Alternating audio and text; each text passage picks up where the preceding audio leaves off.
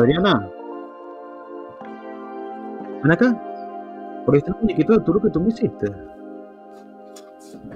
Por ahí. No, yo creo que está en ese huequito ahí. Welcome to Galaxia Live.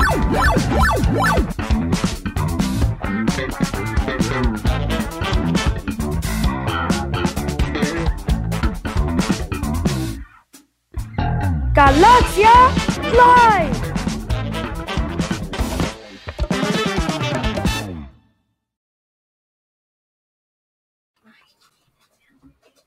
Feliz año, mi gente linda. Mira qué desmadre. ¿Cómo está? Feliz año, papá. Feliz año, feliz, Feliz año. Eh, Todo el mundo la va a recibir con mucho gusto. Bueno, empezamos desafortunadamente sin Pats porque no llegó a tiempo. Andan unos compromisos ineludibles en Florida, pero igual le mandamos un besote inmenso. Este show es como sábado sensacional. Estamos de costa a costa. Le damos la bienvenida y además del feliz año a Joad Manuel Jiménez, la leyenda del rock, que sé que le saca la piedra, que se lo diga. Sí, y por eso sí, sí. desde Buenos Aires, Argentina, nene, ¿cómo estás, querido? Qué gusto verte. Feliz año. Aquí andamos, querido. Feliz año, brother. Me hace falta, me hace falta mi matecito. Matecitos, así. Bueno, y siguiendo Sí. en el orden, este, poqui- ya, recuperándose, pero ahí va en el, el señor del mal desde New Orleans, desde las penumbras de los pantanos llenos de cocodrilos. Luis Mosquera, ¿cómo estás, mi pana? Feliz año. Feliz año, feliz año Guille, feliz año Juan, Joad, eh, a los que están ahorita conectados. Bueno, ya, ya mejor, saliendo del, del COVID, mucho mejor, pero Jeffrey Rojas pone, Joad, el vocalista de Venezuela, ¿viste? Ah, Dios mío. Y por supuesto, no puede quedar atrás el Toby de mi pequeña Lulu, el Samwise Gamgee de mi Frodo, con el que yo me iría hasta Mordor a tirar el anillo al volcán. Desde Madrid, España, Bueno. Jolines, que este, este, este tuvo ¿Qué tal, Guillo? Un abrazo, feliz año, feliz año, Luis, feliz año, Joad. Bueno, aquí estamos, desde el futuro. Me dice Ana María que suena muy, bajo, me dice Ana María. ¿Me escuchan bajo? ¿Me escuchan bajito? Me escuchan bajito, dice Patricia. Me Por, dice por acá se te escucha bien. No sé la gente que está conectada ahí. A ver, aquí. Ahí suena mejor. sí. Este Ujú. se paró en vivo y Subió un poco más. bola. Sí, porque tengo Soca que quiere salir. Pero muestra Soca. Ana María o Pats, dígame si me escuchan mejor.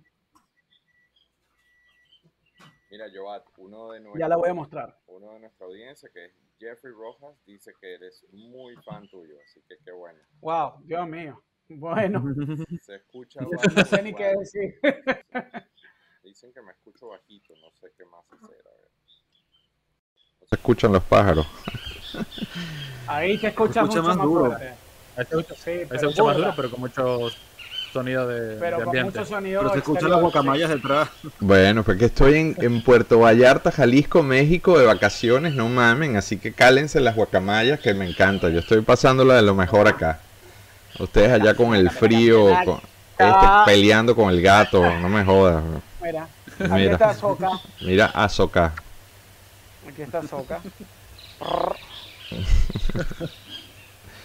Escuchamos los pájaros y la piscina, dice Pats, pero no me escuchan a mí. Eso es imposible de hacer, perdóname. Eso es un invento.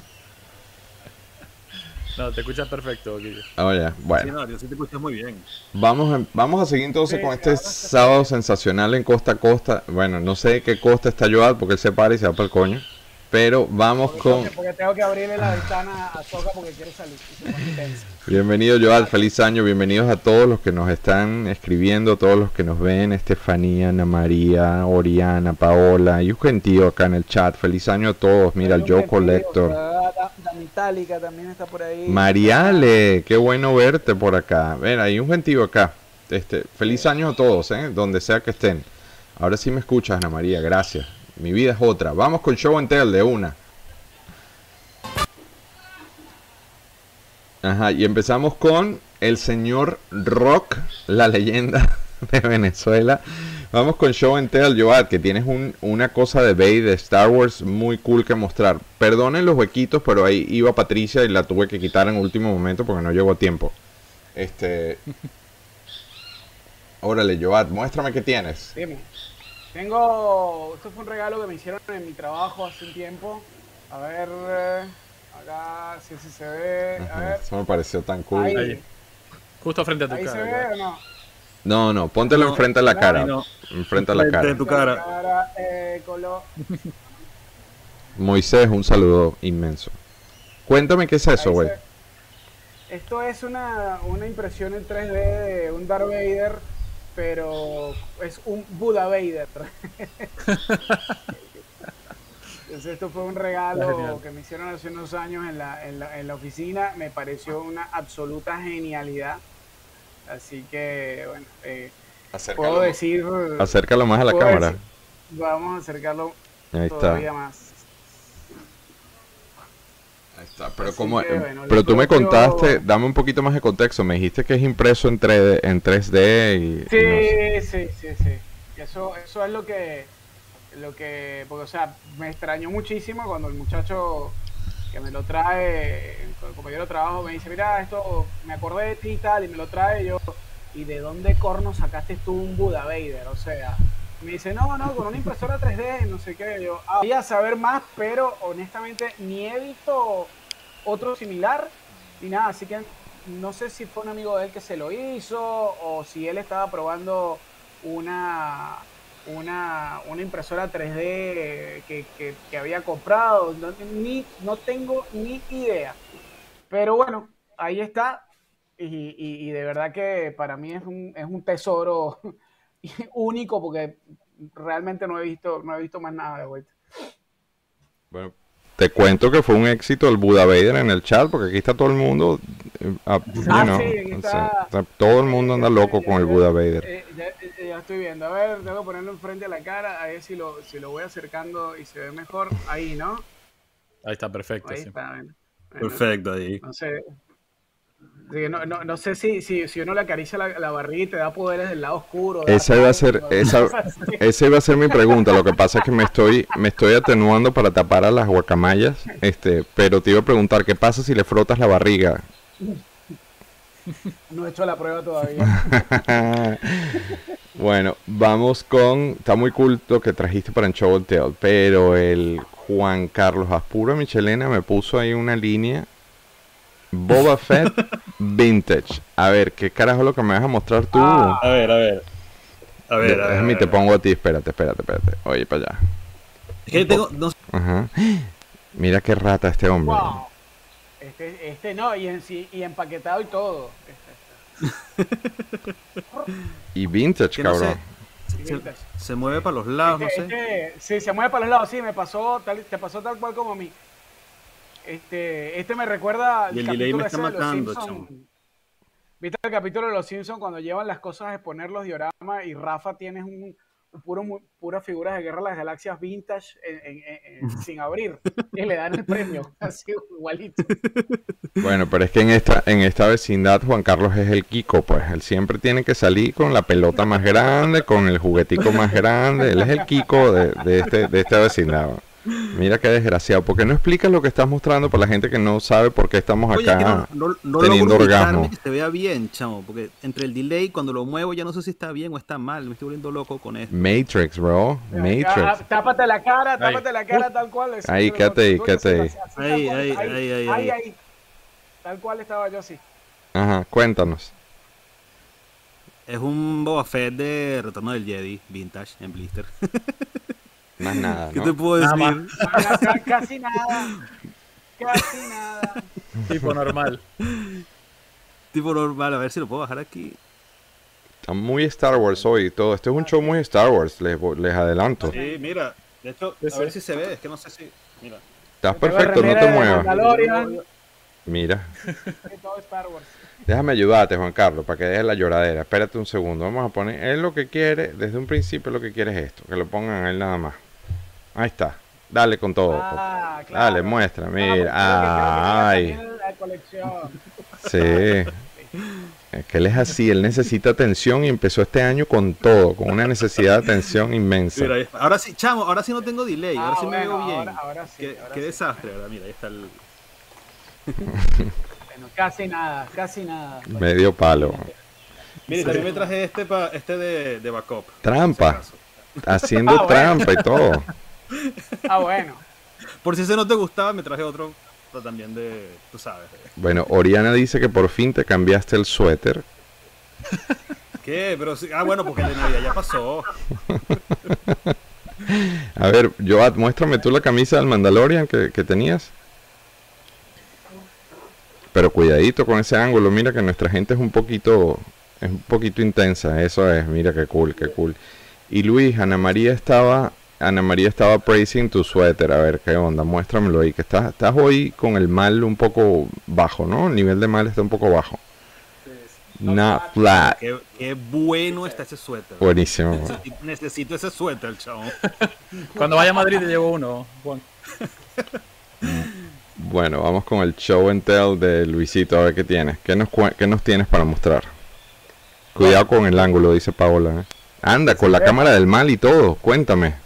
Tengo acá el, la versión de Nintendo 64 de Shadow of the Empire, que bueno, ya, ya no es canon, pero, pero no bueno, eh, sí, ya, eh, el juego tiene a Boba Fett, tiene a IG-88, eh, y básicamente cubre es una un side story de, de Hoth, de la, de, de justo cuando estaba pasando el Imperio contraataca, y es un amigo de, de, de Han Solo, que otro bounty hunter que está haciendo también de las suyas ahí vendiéndolos, vendiéndole al mejor postor.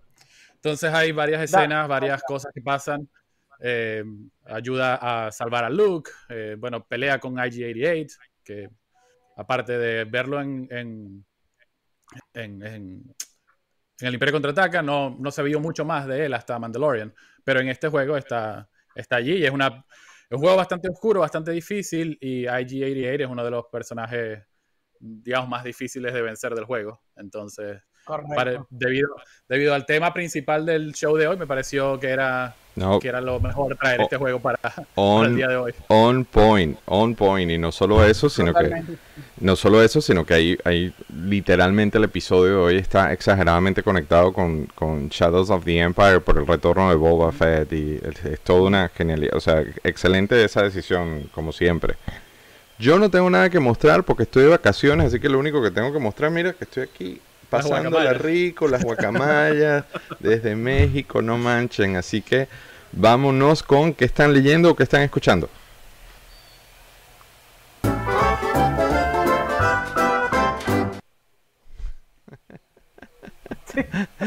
Y empezamos con Joat. Cuéntame, obviamente, Joat, este, ahí me escuchan, ¿no? Eh, obviamente, Joat, no me esperaba menos de ti. Sabes que le tengo un hambre horrible a este libro y todavía no lo agarro. Cuéntame. Está, está muy bueno, está muy bueno. Yo estoy recién por el cuarto capítulo. Eh, está narrado de una manera muy amigable. mm, para hacer. eh, normalmente, viste que esto- estos libros de autobiografías de, de músicos suelen tener mucho slang. Por ejemplo, el de, el de Ozzy tiene un montón de slang. El de Bruce un poco. Pero este, yo creo que de todos los que he leído, es el que está como más neutro en, en- en- el inglés y no tiene, bueno, va, normalmente los, los leo en, el idioma original. Y entonces es bastante sencillo y no tienes que estar a cada rato tratando de ver, bueno, qué, qué exactamente qué es esto. Y está bien interesante y si ya te leíste el de Mustaine, como es mi caso, puedes enlazar muchas cosas y ver hasta qué punto hay como una misma línea en en el cuento o las diferencias o los diferentes puntos de vista entre uno y otro ante una experiencia similar. Estoy disfrutando muchísimo, muchísimo de este libro que además lo compré hace como dos, tres años y no lo había leído. Estaba entre los temas de trabajo, además estaba en cola con una colección de Lovecraft que tengo acá que recién la terminé de leer y bueno, por fin lo pude agarrar. De verdad que muy impresionante sus anécdotas. Todo músico creo que debería de verdad ponerse a leer con atención estas biografías y a ver documentales porque se derriban muchos mitos del show business y de lo que, sobre todo en Latinoamérica, creo, se, se tiene la tendencia a creer sobre lo que implica estar en el negocio de la música este, y, estar met- metido así en el mundo del sobre todo en lo que es el metal, ¿no? Hay toda una mitificación del tipo que vive de la música, etcétera, y, creo que si lees con atención este tipo de libros y te ves los documentales de Sandam todo este tipo de cosas, si de verdad le prestas atención, terminas de darte cuenta que es más el mito que se te vende que, que la realidad de yo vivo del rock y vivo de la música y más nada, y llego a ensayar, mi ensayo y me monto a tocar. Entonces está, está muy, muy interesante. Qué cool, y como dice, mira, aquí dice César, los bajistas siempre pasando desapercibidos, eso es, un, eso es muy cierto. El, el bajista tiene esa, esa maldición por motivos que, Sí. que desconocemos, ¿no? Pero, ajá, pero ahí nos noticiaste Lovecraft. Cu- Cuéntanos un poco, porque Sí. en lo que puse eso en el, en el rundown, Juan Carlos me llamó desde España y me dijo,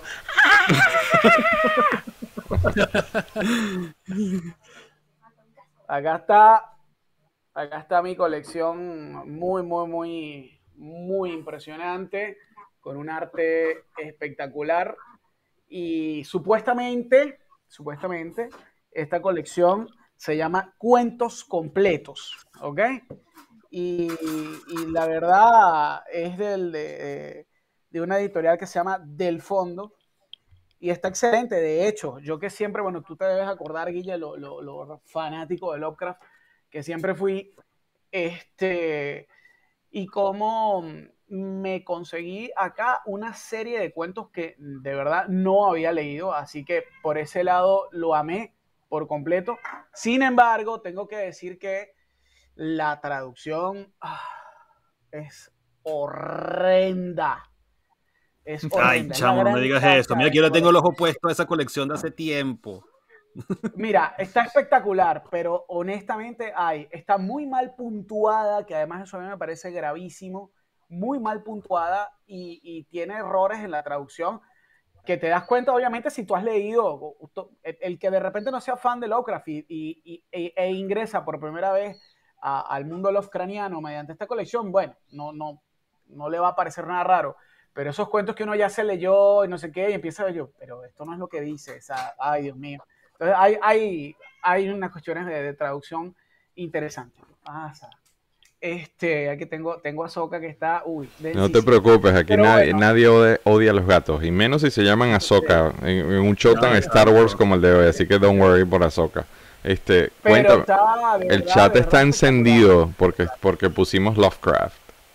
Sí, aquí, encendido. aquí de hecho me están hablando, están hablándome de, de- de la serie Lovecraft Country, que la empecé a ver, pero reconozco que si bien me atraparon los dos primeros capítulos, eh, no fue, está interesante, eso de repente para otro episodio, pues, pero está interesante, pero no me terminó de atrapar al, al ver que no era algo, o sea, hay referencias a, a Lovecraft, pero no es propiamente algo 100% Lovecraftiano, etcétera. Entonces, bueno, digamos que tengo que, que retomarla en algún momento. Vi los dos, tres primeros capítulos, me gustaron, pero hasta ahí. Así que bueno.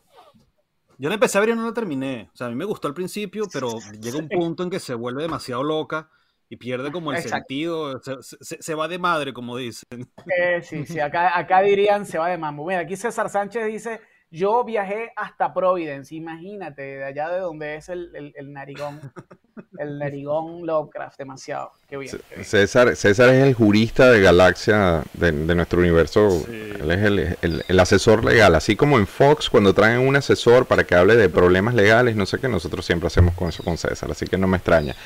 Juanca, interesante tu selección de hoy, ¿no? Lo, lo pongo acá. Sí. Creo que hay conexión. No, pero no es Ah. ese. Por eso te pregunté lo de la foto. Pasa que, mira, este. La obsesión que yo tengo por Lovecraft y por Tulu, chamo, es- tiene- tengo como 30 años, creo yo, obsesionado con Lovecraft. Pero obsesionado, o sea, que tú ves mi foto de perfil de WhatsApp, lo que pongo en WhatsApp, mi foto de perfil en todos lados siempre es Tulu, siempre es Lovecraft. Muéstralo, muéstralo. Conseguí esto. Ajá. Esto es un Kickstarter que salió aquí. Oh, ¿Verdad? Es Está página precioso, está espectacular, sí. Entonces, lo que es, son dos cosas. Es un libro, es una novela, ¿verdad? Es una novela like, podemos decir, mira, se le sería el marca página. este, para niños, adolescentes, lo que tú quieras. Pero lo que me llama la atención es que es para niños y al final, obviamente, como no podía ser yo, trae para convertir la novela en un juego de rol. Bueno, eso está muy cool. Esa idea está muy La cool. gracia de esto, la gracia de esto es iniciar a los niños en Lovecraft y en Tulu, en los mitos de Tulu y en todo eso. Entonces, yo cuando yo puse eh, que Tulu Kids en el rundown y vi que yo había puesto Lovecraft, tal cual como dice Guille, me volví loco. Entonces, te digo, mira, por- te, te voy a enseñar, por ejemplo, mira, toda la colección de los Tulu, de, las de los juegos de rol de Tulu, de toda la vida, estos son míos, este es mío, este libro tiene conmigo casi 40 años. Todos los libros, todos los juegos de rol, todo. Todas las ediciones, de todo. O sea, la obsesión mía con Lovecraft va más allá. O sea, si, si tú dices que tú no tienes religión, que tú eres ateo, yo también, pero yo tengo la religión del Lovecraft, chamo, los mitos de Tulu. Ah, ya, le robo, le robo, le robo, le robo a, le robo a Guillermo. Wow, le robo a Guillermo. ¿Cómo empezó eso? ¿Cómo ¿Qué empezó cosa? eso? Mi obsesión por Tulu. Por Tulo y Lovecraft. Bueno, ¿sabes qué?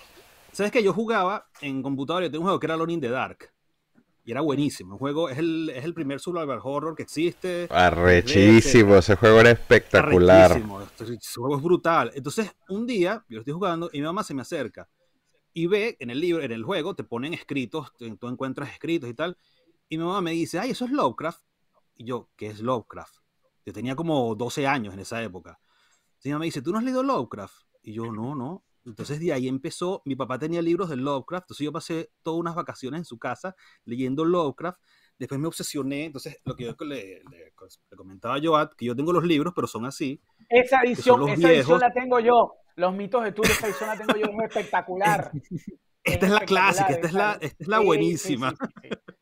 No, Pero el problema no, es que están, ya, ya- están tan leídos ya que están hechos un desastre todos. Sí, Y yo decía, sí, coño, sí. si consigo una edición nueva, que es esa la que tú tienes, y decía, me la voy a comprar para renovarlo. Y esto, se los regalé a mi hija, a la mayor, y estos son de ella ahora, estos ya no son míos. Claro. Bueno, los Es míos son de mis hijas, hermanas, fíjate. así que. La obsesión es tal que mis hijas me hacen, cuando me hacen regalos hechos por ellas, me hacen cosas de Tulu. Ah, bueno, imagínate. La, eh, la- la No, no, mía, no. la, mía comenzó, la mía comenzó con el, el- ¿Viste la portada del disco Iron Maiden Live After Death? Que la, la- la- en, la, tu- en la tumba, en el epitafio de Eddie, sale un fragmento de. No está- de- de no está muerto lo que puede hacer eternamente. puede hacer- Sí, pero con las eternidades extrañas, aún la muerte puede morir.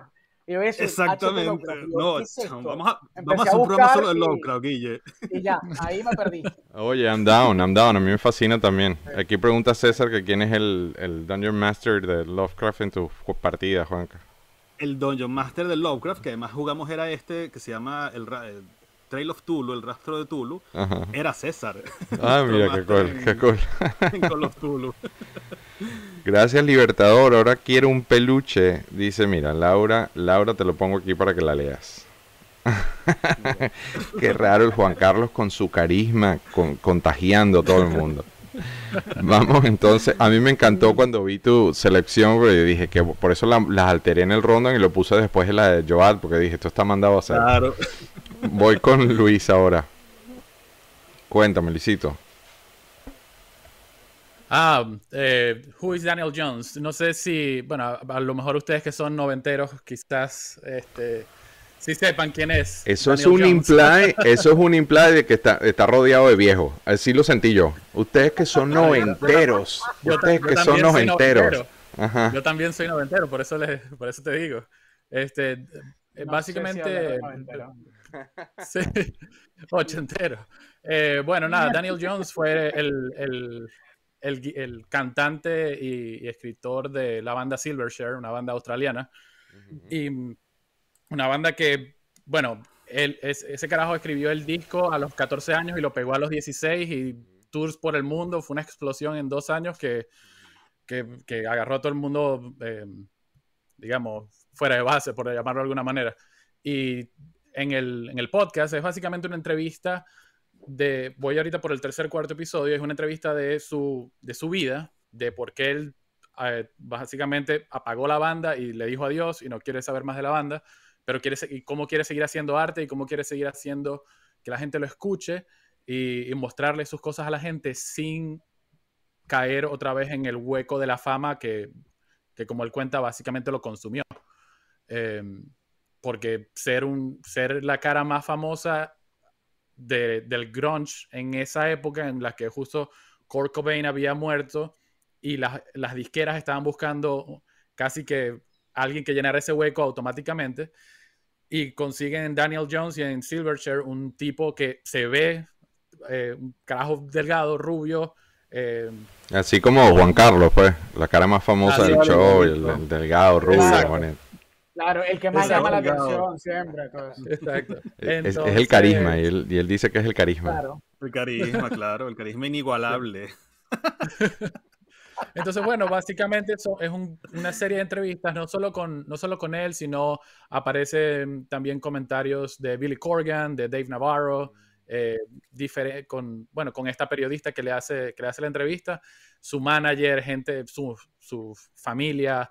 eh, es súper, súper interesante y te muestra un poco de también lo que hablaba Joad cuando él estaba hablando de, de su libro, qué hay detrás de toda esa fama, qué hay detrás de toda esa exposición, de todo ese dinero y opulencia que se muestra, digamos, de, de- de una pantalla hacia ti, eh, pero, pero no muestran lo que hay detrás de todo eso. Entonces, es súper recomendado. Voy llevo como cuatro, cuatro episodios hasta ahora y es es súper, el, el carajo habla súper distendido eh, con, la, con la periodista. En momentos dice así, tipo, no sé qué estoy haciendo acá diciendo esto porque yo no quería saber, yo quería que nadie más supiera nada de mí. Entonces hay un vaivén de, de emociones del- de, de Daniel Jones y eh, de verdad que para los que les gusta el rock y les guste eh, el grunge y Silverchair es un podcast súper, súper recomendado.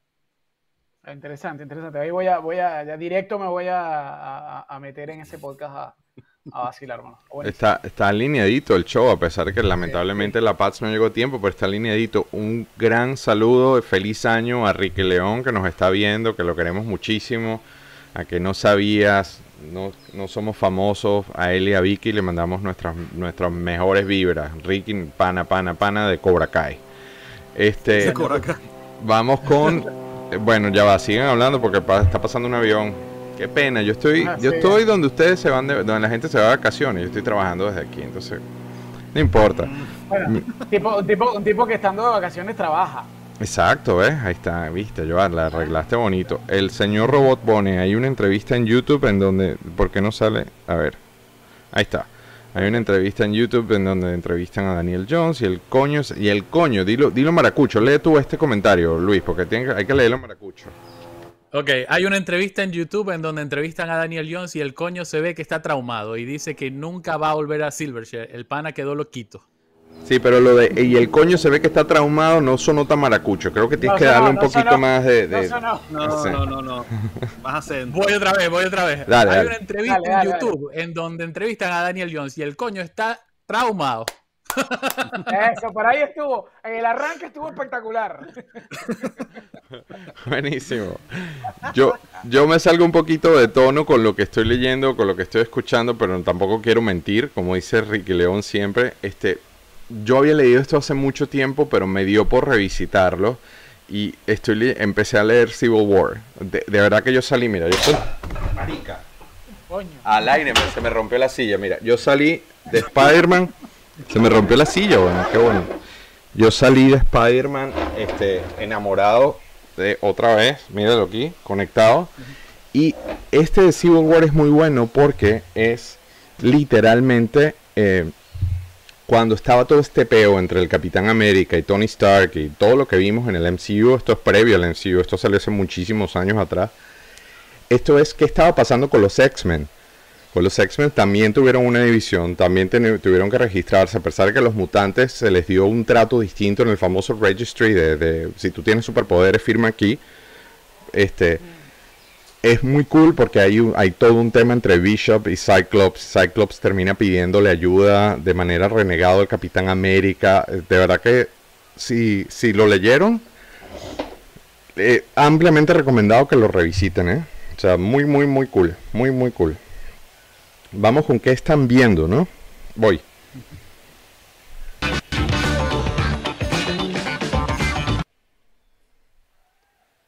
Y empezamos con Joad y vamos, re- regresamos a Star Wars. Joad. Qué bueno porque la última vez que hablamos me dijiste que esto no había llegado, todavía no estaba disponible en Argentina. Exacto, de, de hecho, de, todo- de todos los contenidos de, de Disney Plus, en día falta el Clone Wars de Gendy Tartakovsky, que fue con el que todos conocimos esta parte del coso y que particularmente yo amé ese, ese show. Todavía acá no llega, Genial. Todavía. pero Todavía no está el de, el de, no está disponible. el de Ah, no, todavía no. Todavía el de Tartakovsky no. mira, la cuerda de coño de madres en el chat, una pausa en el chat me están, yo no estoy gordo, mira, no, no estoy gordo, simplemente que acabé con la silla. La emoción, weón. Uh, eh, let's get back to droids. Debo, debo, debo, debo aclarar, sí, de- debo aclarar para la gente del chat, de los fanáticos de Guille, que el Guille, yo he conocido diversas etapas de contexturas de Guille, y no hablemos de la contextura del Guille dueño de Medusa Bar allá en la calle de los cafés, no hablemos de eso, por Dios, no, no, no, no hablemos de eso. Este, Me muteé, me muteé, pero sí, sí. Vas a hacer que rompa la otra silla, weón. Mira, eh, esto me encantó porque la serie Droids, que es algo, bueno, recontra vintage, ya no es canon, como muchas cosas de, Star Wars.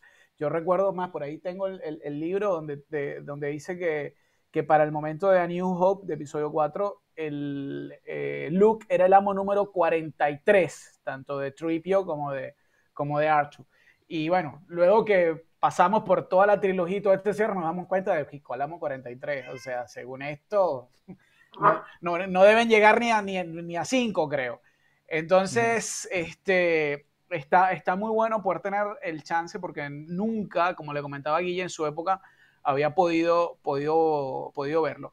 El gran detalle, me pasa mucho con Star Wars y, y mi discusión con algunos amigos míos fanáticos, este, que es difícil revivir la sensación que tú tuviste cuando la viste de niño y que pretendas reproducirla ahora. O sea, no va a ocurrir. Entonces, ¿qué pasa? Droids es algo que está creado literalmente para chamos. Para chamos. Entonces, por ahí, a estas alturas, cuando tienes unos cuantos años encima, la ves y hay cosas que tú dices, ay, pero bueno, vale. Entonces, tiene, no, No- no ha envejecido bien. salirte- exacto, no, no, no puedes salirte del tema de, hey, esto es para nenes. Pero no, yo tengo que intervenir, yo tengo que intervenir. Tú no la viste pequeño. No la vi, no la vi. Por pequeña. eso, pero No entonces es el efecto Sabía- totalmente contrario. Es algo que se diseñó claro. para niños hace 30 años. Claro. Verlo Es- ahorita exacto. tiene un comeback. Yo sí la vi pequeño Exacto. y yo sí tengo esa sensación de nostalgia, a pesar de que la trama es, es- es- no, no solo que es para niños, sino que es para niños chiquitos. Chiquitos, sí, tal Eh, cual. tal cual. Este, pero tiene su magia. Juan Carlos, No, ¿tú la no, llegaste no, a ver por fin? Obvio, obvio. Yo La vi, digo, pero la porque estoy- tenía unos VHS, ¿sabes? Y no la Ah, vi de bueno. niño chiquito, o sea, la, la vi de niño, qué sé yo, 8, 10 años tendría. Porque conseguí, había unos VHS por ir rodando, que hecho, por ahí los tengo todavía, de hecho, originales y todo. Pero esa fue la única manera de verla. Mm. No, yo sabía que existía, pero no, no tuve forma. Y de verdad yo la estoy disfrutando, pero bueno, tiene eso. Claro, al no haberla visto nunca, es como te quedas medio perdido en el... en- eh, no perdido, sino te quedas así como que, bueno, no, no tienes esa sensación de nostalgia tan, tan profunda, ¿sí? Como de repente sí me puede pasar, yo creo, yo creo que salvo Guille, no sé si alguno de los otros dos muchachos, pero yo veo el especial de Navidad cuando lo consigo en YouTube porque es tan particular que ni siquiera lo han querido colocar público. Bueno, en, en Di- Este, en Disney Plus está solo la parte animada. De- La parte animada, pero la parte de- El fiel Wookiee, el, el Wookiee fiel. La parte televisiva, lamentablemente, la parte live action solamente se puede conseguir así pirateada en YouTube porque tiene, tiene un season desist de Lucasfilm. Eh, George Lucas no quiere que nadie vea eso. Personalmente, con un martillo iba a buscar cada copia y le iba a destrozar. Bueno, no lo del martillo, pero sí, sí trató de comprar todas las copias que salieron a la venta. Eso, eso es, está confirmado. Eso lo confirmó la Star Wars Galaxy Magazine hace muchos años. Sí.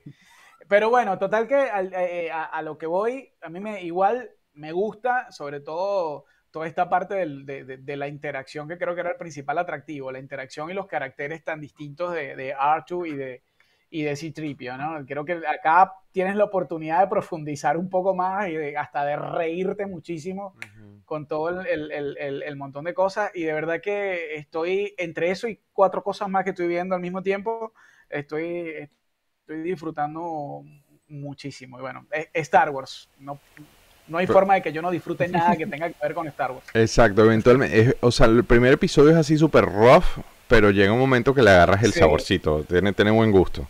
Sí, sí, sí, sí, totalmente, totalmente, totalmente.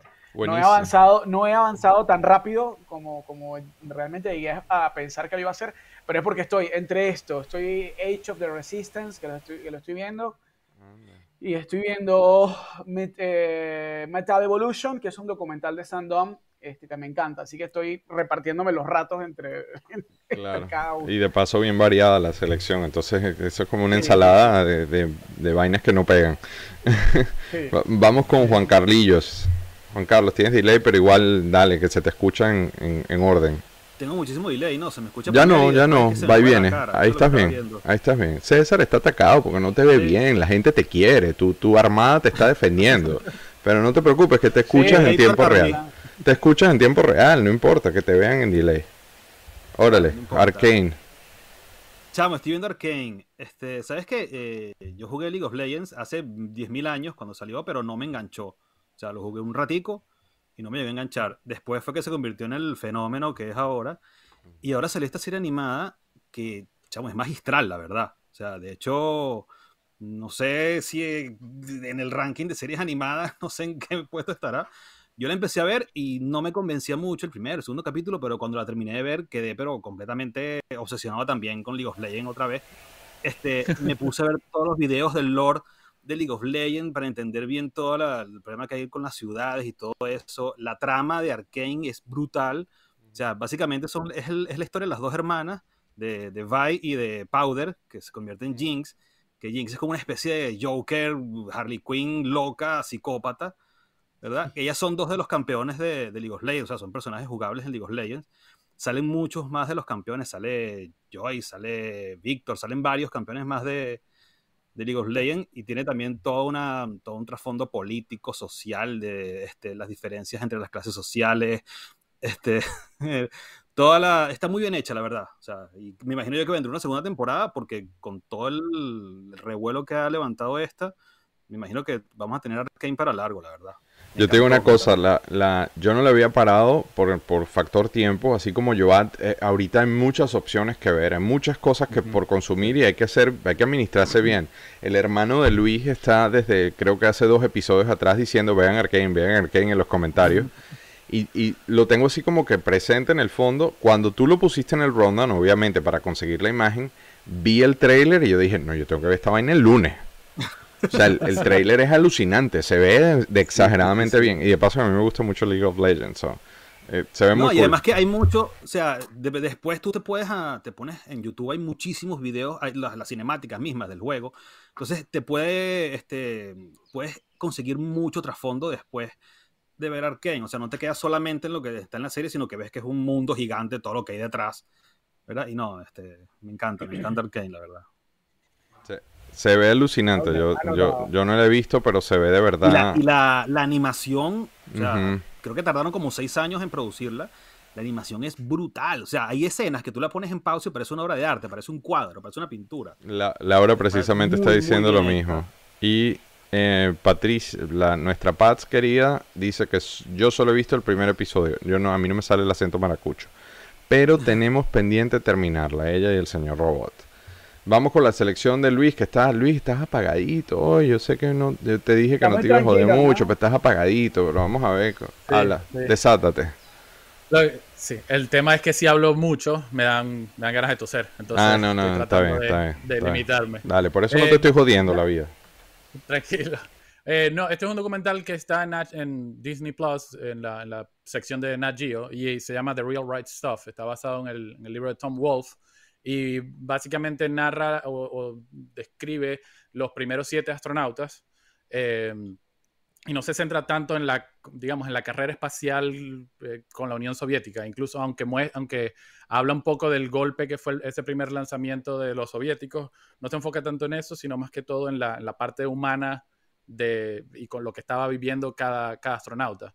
Y también eh, hablan de, de qué, qué buscaba el gobierno en, ese, en esa época como, como quiénes iban a ser esos primeros hombres que iban a lanzar al espacio. Entonces buscaron así escaladores, pilotos de, de, de carrera, gente que hubiese estado sometida o que sus cuerpos hubiesen estado sometidos a estrés extremo. Eh, y bueno, eh, cubre los. En, el, en este documental solo habla de los primeros cuatro lanzamientos del, del programa Mercurio. Y,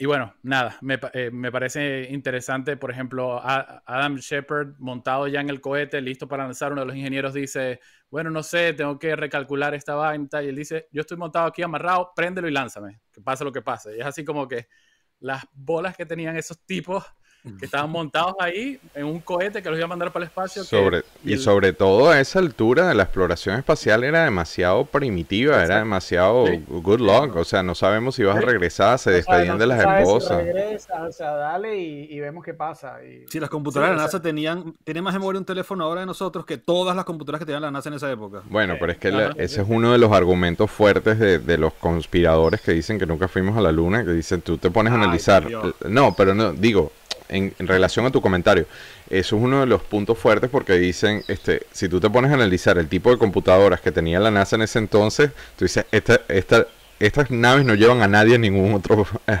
en ningún, porque era No, demasiado pero cuando, cuando los hermanos primitivo. Wright inventaron el avión tampoco tenían computadoras. Sí. Yo no estoy Sí, diciendo que no, no estoy diciendo que no, pero No, estoy no, no, apoyando sí, tu pero- punto. No, yo sé, yo te entiendo, te entiendo. O sea, pero que digo que para la gente, para los conspiranoicos es un argumento absurdo, pues. Sí, sí. No, pero es que no, yo me puse a ver una de las máquinas una vez en Houston, hicimos una grabación precisamente en NASA y tenían un- un- uno de estos aparatos y, marico, o sea, se parece a, la- a las, a- o sea, parecen los controles típicos de Star Wars. Yo no sé si a ustedes les Ah. pasa eso en Star Wars, que tú dices, te pones, o sea, Star Wars es ciencia ficción, obviamente, todo el mundo sabe, y ustedes lo saben muy bien, que yo soy mega fanático de Star Wars, pero hay, hay detallitos de la ciencia ficción ahí que se revientan un poco. Y a mí, una de las cosas que yo critico siempre son los botones. Porque tú te pones a analizar, los ves operando, dándole botones que no están ni, no tienen ni nombre, no tienen identificación, son un botón, dos verdes, uno rojo, y le dan en secuencias distintas, y tú dices, a ver, ¿y cómo aterrizó la nave así? Explícame esta vaina. Entonces, esa es tal cual, nosotros pusimos un hombre en la luna con, con botones de Sí. colores sin, sin nombre. Sí, Con lo- tarjetas lo inter- perforadas. Lo interesante de, de, digamos, de esta, de- del documental es que muestra así como que el primer lanzamiento, ok, el primer lanzamiento, la idea es llegar al espacio. Ok, el segundo, vamos a darle una vuelta a la Tierra. O sea, si el primero, si el primero logra regresar, el segundo va a ir a darle una vuelta. Si el segundo logra regresar, el, segundo, el tercero va a subir a darle cuatro. Y así, era como que vamos a ver qué pasa. Y bueno, Y- una de las cápsulas... Y dale rápido porque los rusos están a punto de hacerlo, ¿no? O sea, Exacto. Claro, entonces- claro. Una de las, una de las cápsulas se perdió en el mar eh, y la recuperaron hace, hace unos años. O sea, estuvo en el fondo del mar por Ujú. 30, 40 años y la recuperaron ahora. Este, entonces, bueno, muestra todo- toda esa parte y como la- la- las rencillas y las disputas que habían entre ellos. Y, porque obviamente todos quieren bañarse de gloria y todos quieren ser el primero que le dio la vuelta o que orbitó la Tierra, el primero que, que, le di- que no le dio una, una vuelta, sino que le lo orbitó una semana alrededor de la Tierra. Entonces, es, es- es muy interesante, muy interesante el documental. Bueno, bueno, pero es que nuevamente a ese punto los rusos estaban, estaban adelante Sí. en todo, ¿no? O sea, Sí, sí. Yuri, Yuri Gagarin el primero, todo el primero. Pero bueno, eh, este, este, este episodio, si no lo, si no lo mantenemos así frenadito, nos vamos para el carajo. Yo. Sí, yo en qué, en qué estoy viendo voy a votar la segunda, pero no sé cómo vamos a hacer, porque como tenemos Boba Fett al aire, no podemos bueno. dedicárselo a este, pero marico, o sea, ¿ya vieron el Witcher? No, Chamo, no, pero la he tengo podido pendiente ver, pero porque la tengo todo el la tratando de mundo, ver. todo el mundo habla de eso.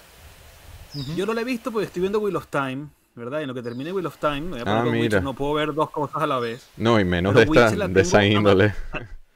Además que también, o sea, yo también estoy obsesionado con Witcher desde el juego, los libros, todo. O sea, ay, sí, ese es otro universo también.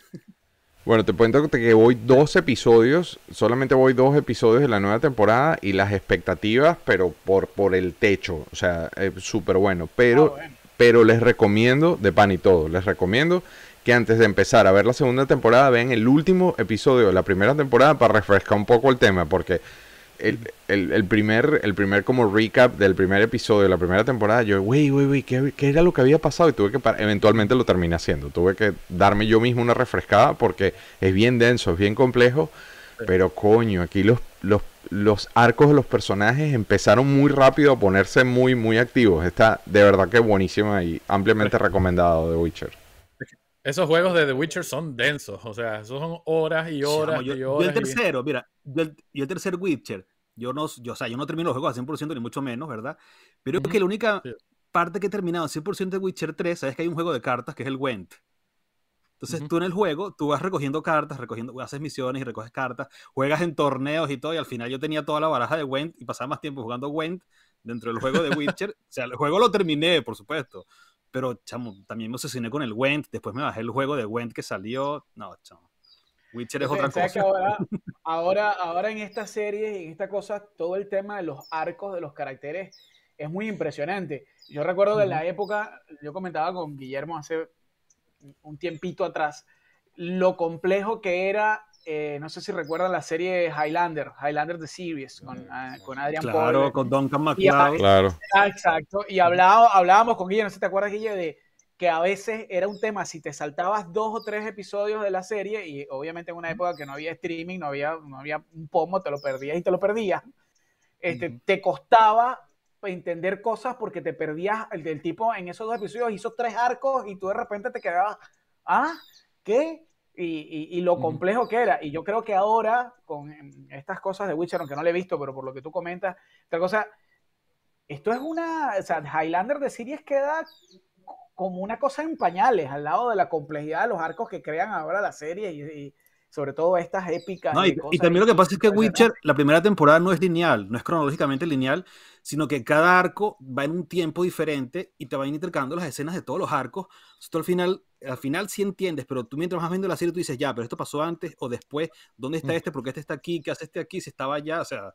Y como, mire, como, y como dice. son los libros, ves que los libros, los libros originales, los de Sapkowski, del polaco, no son novelas, sino que son cuentos, los primeros libros son cuentos cortos que están unidos, pero no llevan un orden cronológico, son momentos separados, y son muchos cuentos, son buenísimos los cuentos de, de Witcher, pero es eso, o sea, no llevan un orden cronológico, pues. Y como dice Ana María, mira, y Oriana está diciendo lo mismo ahora, es que hay que tomarse su tiempo para ver a Henry Cavill, ¿sabes? Y además que Henry Cavill, mira, Y- si nosotros no, que somos el tipo- y- geeks, y- y Henry el- Cavill es El peor. guiño ese le queda perfecto que hace. Hmm. ¿Qué ibas a decir lo de que él es geek? Sí, cuenta, cuéntanos, él es super geek. Cuenta. Él es super geek. Además, el carajo, se ha- aparte de que ha jugado todos los juegos de Witcher, se ha leído todos los libros. Entonces, el tipo en el set corrige a, la- a los guionistas. Me dice: No, no, no, no, no. En el libro no pasó así. En el libro pasa así, así. Y esta escena quiero que la hagamos así porque es más parecida a como fue en el libro que lo que tú estás diciendo. y Cosas así, pues. El señor Robot dice, yo terminé el tercero, pero super heavy pad. La cosa de ese juego y hasta los sidequests son arrechísimos. Puedes estar más de 100 horas en eso. No sé si se Ajá. refiere a 100 horas Luis Mosquera o 100 horas normal de la gente normal.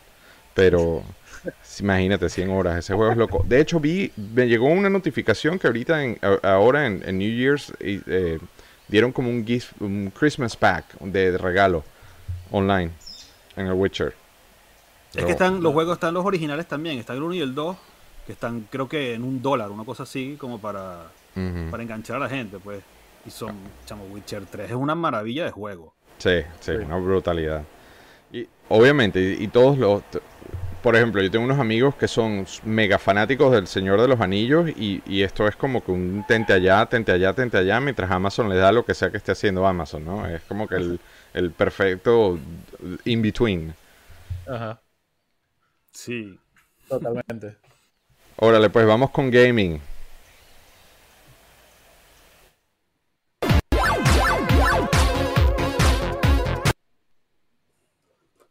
Y empezamos con el invitado, por supuesto, y esto es esto es un flashback a lo Witcher, ¿no? Esto no es en tiempo real, Joat. Esto, sorry por los huecos, pero es que Pat estaba de lo más bonito aquí arriba, entonces bueno, ni modo. Este, esto es un flashback al pasado. Cuéntame de esto, Joat. Mira, esto, la verdad, eso, si no me equivoco, me lo regaló mi mamá un diciembre, imagínate, hace Obviamente estamos hablando de mediados de los 80, probablemente. Inicio de los 80. Y, y, la mejor forma de describir esto es que es una especie de, de, de ludo, digamos. Pero él sí era muy cómico porque supuestamente la idea era escapar de la estrella de la muerte, entonces no tenía un dado, tenía como una, como una cosita giratoria que le tenías que dar con la uña y sacabas unas cartitas y las figuras eran de a dos, las figuritas eran Han Solo con Chewbacca, Leia con Luke, no sé qué, era todo un...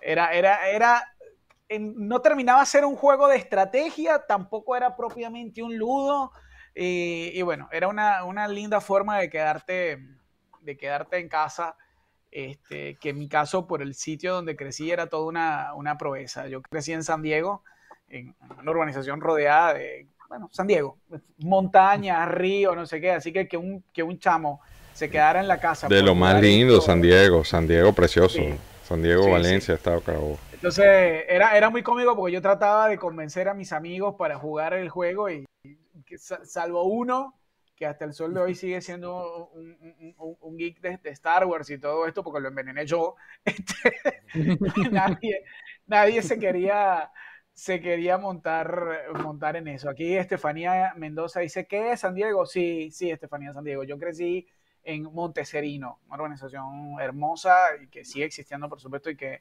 amo y amaré toda la vida. Este, así que nada. Gente bonita de San Diego, mucha gente bonita en San Diego. Sí, sí. Sí, sí, así que nada, era espectacular, espectacular el juego. Deben sobrevivir partes del juego en mi casa porque este, lo, lo, se me dañó en una, en, una, en una inundación de esas cosas que pasan allá. así que bueno, se, se, me, se, me, se, me, dañó, pero espectacular, de verdad que amé y, y amo todavía ese, ese juego. Pues te cuento, te tengo un cuento con ese juego, te tengo un cuento cómico, porque ese juego, este, probablemente el que tuviste tú, es un juego licenciado hecho en Venezuela. O sea, una compañía que no me sé el nombre, Juan Carlos de repente se la sabe. ¿Sabes que yo te iba a decir eso? Porque yo tengo ese juego el, hecho en Venezuela. Exacto, pero te tengo un cuento mejor, porque Rafael Fuentes, que estuvo en el, en el especial de DC, en el primer episodio de Galaxia de Plástico, ahí viene un avión. Cuenta tú lo de Venezuela mientras yo tapo, el avión. Bueno, no importa, ven, estamos, estoy, estoy en vacaciones, hay un avión que me está pasando por encima. X, cuando nosotros para Plastic Crack estábamos grabando a Ghost López en Seattle, que es la, colección de Star Wars más grande del mundo, literalmente, este, él me estaba mostrando esos juegos y me dice que ya Ghost llegó a un punto en el que ni modo, o sea, ya le está variantes de todo y vaina. Y me empieza a mostrar este juego y me dice, el único que me falta es el de Venezuela. Y yo dije, tranquilo, llamé a Rafael, que Rafael yo sabía que lo tenía, que lo tenía dos y no sé qué, y ellos cuadraron y, a través de, nosotros fue que Ghost consiguió la versión venezolana. Es súper escasa como todo en Venezuela, súper difícil de conseguir, pero ese juego se hizo licenciado en Venezuela y es súper difícil de conseguir a nivel internacional. Yo todavía lo tengo. Esa, esa, parte, esa parte no lo sabía, esa parte no lo sabía. Sí sabía que habían hecho una como un relanzamiento del juego y que de hecho la versión relanzada del juego viene con una figura. La tengo, papá. Es, el juego es literal. Yo lo tengo también. Aquí me estoy levantando un poco, el, perdiendo un poco el personaje anticartón que, que me creó César. Este, yo lo tengo también, pero ese juego no es literal, es idéntico, es exactamente igual, pero viene con una de estas versiones retro que son eh, de cinco puntos de articulación de, de Grand Moff Tarkin, un personaje que nunca nos dieron en la serie Vintage, que es precioso, una figura preciosa. Este, y venía exclusiva con el juego, era un juego exclusivo de Target, creo, pero juegos idénticos. De hecho, lo estuvimos jugando no hace mucho, en plena pandemia lo jugué con mi hijo y eh, a mí me encanta ese juego. El, juego es interesante. Juanca, tú, tú, tú le das duro a esto también, ¿no? ¿A qué? ¿Al juego? Sí, claro, al juego a este juego. ese juego nunca lo he jugado. Ese juego nunca lo he jugado. Ah, mira tú. ah. Sí, pero es que no, yo los juegos vintage no los toco, chamo. Eso sí te lo, te lo puedo asegurar. Si yo tengo ese, el venezolano, que además estoy tratando de buscar, está revisando mi computadora a ver, porque yo tengo fotos y tengo, lo tengo organizado por marcas, por no luego ubicar cuál es la marca del juego. yo de memoria no me acuerdo. sí, aquí está, se llama CIADE, Editorial CIADE. Ah, exacto, Editorial CIADE. Ajá. Sacaron Escape la Estrella de la Muerte. El de Wicked. También tengo el de Wicked del Ewok. También sacaron Ajá, ese. saca- habían algo de eso. Pero es que en Venezuela, o sea, Venezuela tuvo una época donde se conseguían cosas. Yo recuerdo, además de este juego, recuerdo un, un libro que nos burlábamos mucho con, con Guille y con otro amigo cuando hubo, la, cuando hubo el relanzamiento de las películas, porque este libro era A New Hope en libro. Entonces tenía una serie de fotos, estaban muy buenas porque habían fotos que tú veías la película y tú decías, pero esta foto no, o sea, esto nunca pasó, nunca lo vimos. Claro, una escena eliminada, pero estaba todo, absolutamente todo estaba traducido al español. Entonces no era Lucas Skywalker, era Lucas Trotacielos. No Trotacielos. era, no era- no era- Y, no- y no era Chewbacca era Masca. Masca, Masca, el Wookiee, y Darth Vader no recuerdo. Yo tengo ese libro por ahí también. Ese libro es bellísimo, pero es un desastre. Sí. Sí, no, y tiene las Pero fotos, sí. tienes la foto de las escenas cortadas en Tatooine donde sale Bix y Wormy y todas, Biggs. todos los grupos, el grupo de amigos de Luke. Ese libro es divino, me fascina. Sí, Sí. sí, sí, sí, sí. O sea, ya en Venezuela llegamos a conseguir cosas rarísimas que, que hoy en día cuesta un montón conseguir quien las tenga, pero, pero tuvimos, digamos, la suerte. Y, y- y no sé por qué razón, porque siempre éramos nosotros. Y, y no solamente en Star Wars. Te digo que, por ejemplo, Iron Maiden, la edición del Made in Japan de Venezuela sale un Eddie con la cabeza de Paul Diano. Y resulta que la edición original es un Eddie con una katana. Y ese disco con la, con la cabeza de Diano está catalogado a nivel internacional altísimo en los coleccionistas, o sea, quien lo tenga y lo quiera vender se puede meter unos reales. Y el Anthology, el Anthology de Deep Purple, que fue triple vinilo, triple vinilo, sí. Creo que fue triple vinilo únicamente en Venezuela porque tuvieron que meter When a Blind Man Cries, que la canción en todo el mundo nadie le paró bola y en Venezuela fue número uno. ¿Quién no recuerda en cualquier botiquín San Juan, todos los viejitos, las chatarritas siempre sonaban When a Blind Man Cries? Entonces, en Venezuela fue el único país donde fue número uno y- Entonces es, es impresionante, pero nosotros siempre tuvimos como esa particularidad, que habían cositas que eran exclusivas de nuestro país y se conseguían solamente ahí. Este, lamentablemente como que nunca le prestamos mucha atención a eso, ¿no? Claro, como todos, pero bueno, de- eh, Juan Carlos, no te imaginas la cantidad de... Guille, Guille sabe que sí le hemos prestado. Hay gente que sí le ha prestado atención. a eso. Exactamente, eso iba a decirlo, pero ya tú lo resumiste. Vamos con la opción de quién le toca. Viene Juan Carlitos y te adelanto, chamo, que me fascina tu selección de esta semana. En serio. Yeah. Me, me está. No, no juegues con mis sentimientos. Soy, una persona nueva en este 2022 en- con este tema de los juegos. Soy una persona nueva. No, pero esto está muy Ah, cool. chamo. Hablando en serio, esto está muy cool. Estoy así que lo compro, si, by the el, si el delay no me mata, mira, aquí está. Esto es una parte, esto es una caja este, de inicio. Esto es lo que llamo una caja de inicio. Esto es como para ini- la que veo. Ajá, eso te iba a decir, vuelve a colocar. Calabozos y dragones, qué espectacular. Es Calabozos y Sí, Dragones. pero y de, la- de la Stranger Things. Eso es lo que te que iba a decir. basado- Sí. Con el Demogorgon ahí. lo, que- lo cómico es que no es que Sí. trae, o sea, no es que la serie, perdón, no es que el juego es sobre la serie, sino que te trae la aventura que estaban jugando los chamos dentro de la serie. Qué arrecho. Qué Ah, arrecho bueno. está hecho como si fuera el cuaderno de ellos, ¿verdad? Con todas las anotaciones, con cool. todas las cosas de ellos. Oh, Y habla, el, el que habla, que es que no me acuerdo los nombres de los personajes ahora de Stranger Things, pero este, el que hace el Dojon Master, que es el que se pierde, no me acuerdo el nombre de él. Si, por ejemplo, Sí. aquí te pone, este, si Dustin se enreda demasiado, Dustin es el, el de la gorrita, el que tiene, el que no tiene gorrita, dientes. sí. Ajá. Entonces te trae la aventura que ellos están jugando en la serie. Pero la gracia es que es para iniciar a la gente en Dungeons and Dragons. Entonces te trae Sí, los reglamentos básicos, ¿verdad? Qué arrecho está eso. Muy resumido, ¿verdad? Te trae todo muy resumido.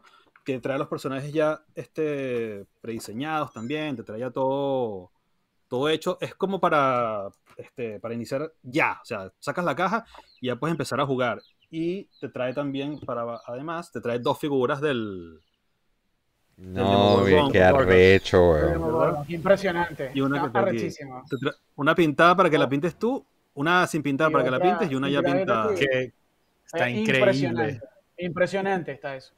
Impresionante. Y Esa es otra cosa que, estoy, que estoy esperando, la, la- la- la segunda temporada, el- la, la nueva temporada de Stranger Things. Claro. Claro, todos, pero no. claro, claro. Y además de estamos todos eso. Además de eso, ya te vuelvo a poner en, en- en grande para que muestres eso, Juanca. Pero no solo eso, sino que, que eh, recuérdense que los niños empiezan con todo este peo debido a Dungeons and Dragons. Entonces, yo no sé por qué esto no lo habían hecho antes.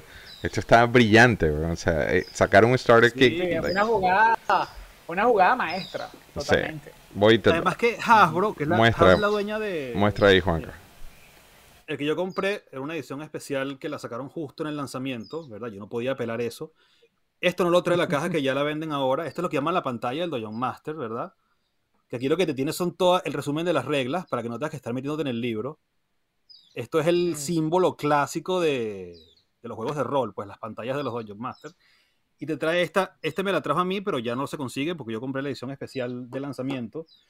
Y lo bueno de esto es lo que te digo, que es Hasbro, que es, eh, a ver, Dungeons and Dragons, es de una editorial que se llama Wizard of the Coast, que es la que hace Magic, también las cartas de Magic, y es una subsidiaria de Hasbro ahora. Hasbro compró Wizard of the Coast, y lo que yo te estaba comentando el otro día, que Wizard of the Coast, el boom de Magic y Dungeons and Dragons es lo que ha salvado a Hasbro ahora. Entonces Hasbro quiere popularizar más, quiere llevar a las masas Dungeons and Dragons, que deje de ser un juego nerd, que es un, deje de ser friki, porque no tiene nada que ver. O sea, un juego donde las habilidades sociales las desarrollas muchísimo. O sea, todos los mitos raros que uno tiene con los juegos de rol son absurdos, ¿verdad? Entonces ellos están intentando masificar los juegos de rol y Dungeons and Dragons, que es el primer juego de rol, podemos decir, que se crea, es el, el decano de los juegos de rol. Este, bueno, tiene ya, que lo creó Gary Gygax hace 50 años, creo que tiene ya Dungeons and Dragons. Y ahora es que por fin están empezando a masificar la... Yo tengo jugando Dungeons and Dragons desde los 10 años, pero ahora es que está empezando a, masificarse. Y ahora, claro, te sacó una edición especial de Stranger Things para atraer a la gente que ve la serie, que la serie es un fenómeno mundial. Entonces, claro, te licencian una propiedad intelectual como Stranger Things y todo el mundo va a ir detrás a, a comprarlo, ¿me entiendes? Sí, es que se habían tardado demasiado. Se habían tardado demasiado. Porque la conexión con la serie es demasiado fuerte. Sí, sí, sí, sí. Órale. Bueno, entonces vamos con Luis. Excelente selección, Juan Carlos. Vamos con Luisito. Para mantener el, el Te tiseo y para que te infarte. de hoy. Te tiseo y para que te infarte. Lo compré cuando dime, salió. dime, dime. Lo compré cuando salió y no lo he podido tocar. No lo he tocado. Bueno, yo lo arranqué varias veces y ya, pero ya me, senté eh, fuerte a jugarlo. Principalmente porque es canon y pasa cinco años después del Revenge of the Sith. Entonces, eh, la historia básicamente es un Padawan que está guardando sus poderes y lo descubren los, los inquisidores de, que eran dos, dos aprendices de Darth Vader. Entonces, eh, lo estoy jugando y lo quiero terminar antes de que llegue la serie de Obi-Wan, porque mm, quiero, como que si, es solo- si, si meten estos personajes en la serie de Obi-Wan, que espero que lo hagan, eh, quiero tener serie. Entonces, es un juego largo. es- si, al- si a los que están aquí que nos escuchan y nos ven, que les guste Tomb Raider, que les guste em, Uncharted o, le- o- o The Last of Us, es el mismo, ese mismo tipo de juego de tercera persona. eh, Pero de Star Wars. sack, disparo. Pero de Star Wars, eso Eh, es otra cosa. Pero Star Wars y las cosa. gráficas, las gráficas son una vaina bestial. eh, y bueno, es canon, es canon y, y- y está pegado a todo lo que están haciendo ahorita y hay que, hay que jugarlo.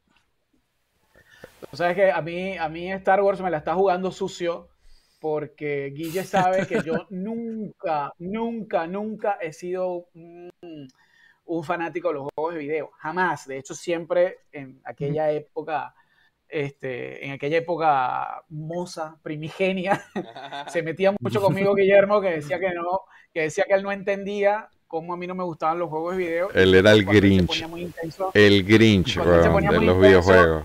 Yo le, yo le decía, yo le decía que él era un muchacho de apartamento. Y como decía, como, como decía por ahí Estefanía, que está friqueada con que yo soy de San Diego. Y de apartamento de San decía, "No, Diego". porque, eh, sí, porque tú, tú te la pasas, tú te la pasas por ahí en ese monte a ver si te pica una culebra. Y yo le digo, yo sí, y es verdad, no hay montaña de San Diego que yo no me conozca. Y entonces, e- e- ese era mi, mi patio de juego, mi juego de video, mi, porque, y- y, bueno, me da risa, pues yo llegué a jugar con mis amigos de invasión extraterrestre, así en, en- pero no, no de juego de video, sino así jugando con ahí metido en el monte, etcétera. Imagínate. Pero no se comían una rata, ahora- ¿no? No, es que, no, es que no. por eso me metía con él, porque yo le decía, yo le decía al grupito de amigas, vamos a jugar la casita, y él salía, no, que vamos a jugar de invasión extraterrestre, y yo soy el lizard, y yo soy el... Y yo decía, no jodas, Joat, no jodas, huevón. Bueno, y ahora resulta que Star Wars me está sacando. Yo, valga, los. He jugado tres juegos de video en mi vida: Heroes of Might and Magic y en computadora. Rebel Assault 2, que no lo pude terminar. Uf, Y Rebel Assault. Empire, Of the Empire, que sí lo terminé. Ese sí lo logré terminar, Sí. me, me logró atrapar, no Ujú. sé qué. ¿Y ahora qué pasa? Sacan Fallen Order, Fallen Order y vienen y me dicen, es canon. Y yo, ah, Ajá. ok, Muéstralo, Luis, muéstralo. ok, es canon. Aquí está. Entonces digo, me la, están, me la están jugando sucio porque Shadows nunca llegó a ser como completamente canon, había como un gris raro ahí. Ay, coño, me y dale, yo, bueno, ajá. Pero ahora esto es canon y te quedas, ah, ok, como que voy a tener que ponerme a jugar, así que bueno. Eh, es un tema porque Guillermo sabe, no soy amante de los juegos de video, no, no, Sí. no me logran atrapar. Bueno, y con, to- con todo que Shadow of the Empire no era, no, era, no era canon, la música era la de John Williams Sí. y, y todo, así que... Sí, sí, sí, sí, sí. Sí, sí, Pero- sí. pero Y este de verdad juego- que yo este tengo que de verdad decir que que está muy Shadow cool lo, y- lo disfruté mucho. Pero yo, yo que lo conozco, él agarra, jo- Joat agarra cualquiera de estos juegos y se va, va a ser más adicto que todos nosotros juntos. Yo creo que él no lo hace a propósito, para no- porque él se conoce también. Sí, probablemente. Probablemente. Pero, pero bueno, hay que jugarlo porque es canon y si lo meten en, en Obi-Wan o en todo lo que está haciendo Disney, pues eh, no, es, no es el mismo feeling si uno lee cuál es el plot en internet y, y lo trata de pegar a jugarlo todo completo. Así que. Mira, Estefanía dice que lo que no saben es que aquí hay un game house clandestino. Anda, mira, mira estos cuentos de pasillo. En el centro comercial fin de siglo, Joat, aquí no es puro monte y culebra. Bueno, Claro, pero es que, es que era en nuestra ahora- Lo que época. pasa es que San Diego, San En Diego nuestra pasó época. de ser una zona, una zona rural prácticamente como era en nuestra época. De hecho, siempre me decían, no, porque tú vives para allá donde el viento se devuelve, en Uzbekistán. me decían. Marico, para darle la cola a sí, había que, había que quererlo, weón. Para llevarlo a su casa había que quererlo, weón. Porque había que agarrar así hacia, hacia, el, hacia lo desconocido. Pero ya no, ya es una ciudad súper desarrollada, es una ciudad rachísima ¿no? Ah, hoy día. Bueno, una cosa para que tú veas lo que era la época. Con un amigo mío, una vez, eh, no recuerdo ni por qué razón, se nos hizo tarde y estábamos por la avenida Bolívar, por el Trigal. Mi abuela no estaba en la casa que vivía en el Trigal y me quedé. No teníamos plata para el pasaje y entonces, a- como a las 10 de la noche, la mejor solución que encontramos fue subir por el cerro de ahí del Trigal Una huevona de loco. cerro del Trigal así, hasta bajar, hasta bajar por San Diego para poder llegar a la casa, digamos como a las 2 de la mañana. Y bueno, supongo que eso es algo que hoy en día no se pudiera hacer ni, ni bueno, ni, ni- ¿Y lo hiciste No, vestido de concepto. invasión extraterrestre o normal? Pero ibas, ibas con el uniforme de ve invasión No, extraterrestre. no, no. Pero fue, fue toda una locura eso. Yo ahora lo pienso y digo que locos lo- que estábamos. Pero Una locura que menos mal que las puedes contar. Sí. Mira, voy con mi Sí, selección. sí, sí. Mi selección es. Ya ni me acuerdo qué coño fue lo que puse. Pero ahí. Ajá. Chamo, tengo novia en Assassin's, en Assassin's Creed Valhalla, weón. O sea, yo no sabía. Luis, yo- tú me tienes que explicar este peo. Porque, o sea, empecé a hacer una misión con ella y la tipa me dijo que si yo quería ser la pareja. Yo, claro, weón. O sea, claro. Ni lo pensé, ¿no? Este, pero ahora tengo un rollo porque hay una, hay una escocesa en otra isla que también me está pistoneando durísimo. También le dije que sí y ahora esta se arrechó, weón. Entonces, este juego ya se ha hecho perder, weón. ¿Cómo es este peo? Yo no sabía esta vaina, Luis, explícame. Es, co- es como un Second Life y, y- y con, con vikingos y, Imagínate, y- Galán de y temáticas como un pirata, una, una novia en cada puerto. Bueno, yo estoy viendo a ver cuál de las dos, cuál de las dos se porta mejor, a ver qué tantas horas Luis le meto a cada personaje. Vamos a darnos de mariquera y vámonos con Toy News. Ahí vamos. Ahí vamos de nuevo. Ahora sí, se on the air. Vamos a confirmar, a ver alguien que nos confirme que estamos de regreso. Muchas, muchísimas gracias por la paciencia. Ya, ya, ya vamos a, ya vamos a, ya vamos a, a- a- a pedir por ahí eso. Vamos a ver. Por aquí, Kika. Eh, a ver. Vamos Cul- a ver. Culpa de las guacamayas, dice el coño madre ah, de ahí Leo. está. Ana- Ana- Sí, aquí María tengo- aquí "Lo tengo vemos, retorno". llegaron, dice Rachel, ya estamos de vuelta. Gracias, gracias. Bueno, yo aprovecho, yo aprovecho rapidito para entrar en, en- en materia. Este, en Toy News tengo una cosa que dije, bueno, con el especial, con el invitado de hoy, eh, ya va Luis Mosquera. Luis, ¿tú estás ahí, no, papachongo? Espérate. Qué vaina. Ahí está. Luis, ¿me escuchas, no? Ahora sí, gracias a todos los que, los que nos confirman. En Toy News, Joat y Juan Carlos, yo estoy tratando, Joat, de que Juan Carlos empiece a comprar figuras modernas y no he logrado convencerlo. Y hay unas figuras que hace Super 7 que se llaman Reaction. Se cayó Luis, qué vaina. Hay unas figuras que... Qué casualidad. Sí. No, no, no. Juan Carlos sigue ahí en línea, pero Luis se cayó. Sí, Luis se cayó, sí. Juan. Luis se cayó. Estamos en vivo, qué desastre, ¿eh? Player. Juan, ¿que tú escuchas o no? Aquí estoy. No Ah, ahí escuchas. volvió Luis. Ahí volvió Aquí Luis. estoy, aquí estoy, aquí estoy. Ya, buenísimo. Me tenías en el green room, Guille. Sí. Listo. Sí, y Juan Carlos también. Juan Carlos sigue en el green room, creo. Estás muteado, papachongo. Y dice, Juan Carlos se muteó él mismo. Yo no puedo hacer nada de Ah, bueno. Juan Carlos se muteó. Bueno, problemas técnicos. Mira la gente qué bonita que se queda y nos ve. Libertador, estás muteado. X, ya, ya el Toy News es demasiado X. Vamos, vámonos con. Mira, mira las figuras de Slayer, Ron, y, y- y con la portada de Life. Ajá. No, pero. Demasiado. Demasiado. No, no conocía esas figuras, ¿eh? Van Donker. Son demasiado buenos. ¿no?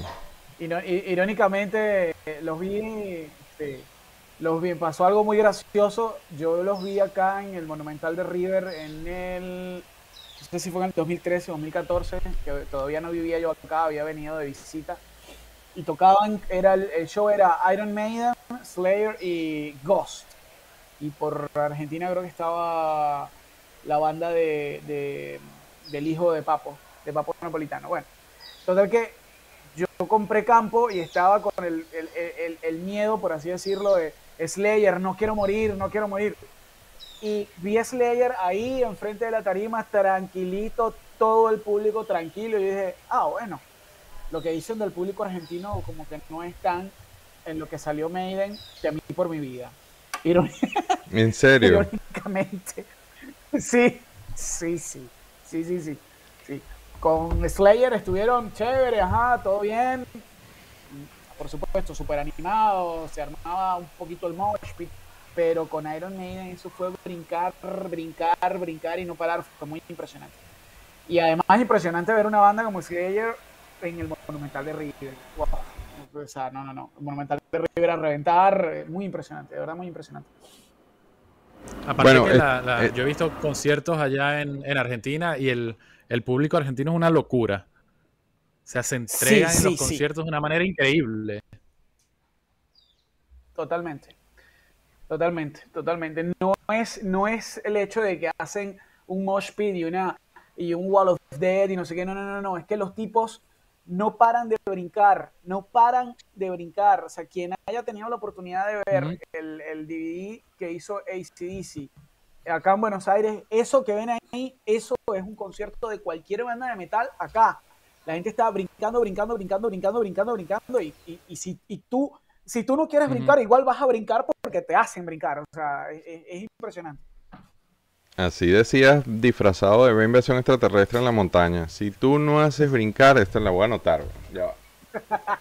Si tú no haces brincar, te hacen brincar. Memorables, las notas memorables. Estoy haciendo un libro. Mira, ya no vamos de... brincar, te van a hacer brincar. Te van a hacer brincar. Vámonos de una, de una, vámonos de una al, al topic de hoy. Tengo feedback ahí, alguien está escuchando el programa. Y nada, por fin el topic de hoy es nada más y nada menos que empezó Luis Mosquera, no joda, empezó Boba Fett y empezó con todo, huevón, qué vaina Por tan loca. Coño de la madre, weón. Se, se me salió el venezolano y todo, pero empezó Boba Fett y empezó con todo. Qué lástima Sí, que no sí, está la. Pats, vale. Qué vaina con la Pats, que bueno, pero la- te queremos, Pats. Este, vamos un quick, quick, quick, quick. Este, obviamente los que nos siguen viendo y que se quedaron, afortunadamente, gracias con todos estos desmadres, pero estamos literalmente Jalisco, México, Madrid, España, New Orleans, Estados Unidos y Buenos Aires, Argentina. Esto es un sábado sensacional sin budget. Entonces, vamos un quick turnaround en, en el orden en que están en las pantallas. Un quick turnaround en el orden en que están en las pantallas de, de- de- del 1 al 10, siendo 10 el que más te gustó, sin entrar en detalles porque ahora, de- en- a partir de este slide, vamos a diseccionarlo. Juan Carlos, Apuro, Michelena, The Book of Boba Fett. Stranger in, ¿cómo se llama? One. Stranger in a Stranger Land. delay. Estás perfecto, estás en vivo. Estás en vivo, Libertador. ¿qué Los micrófonos son tuyos, del 1 mira. al 10. Del 1 al 10, ahora le doy un 7. Mierda, ok. Vamos a, empe- o sea, vamos a dejar que, que progrese. Después- ahora te explico por qué. Esas junticas con Luis ahora, yo los echa, yo eché a perder esta vaina. Esta juntica con Luis ahora te estás No, echando a no, perder, no, no, weón. no. O sea, no, no puede ser, weón. Sí, sí, sí, sí, sí, sí, sí. Ajá, Luisito, te toca a ti, pues, del 1 al 10, eh, entrando. Sí, bueno, he visto el episodio, he visto el episodio ya tres veces.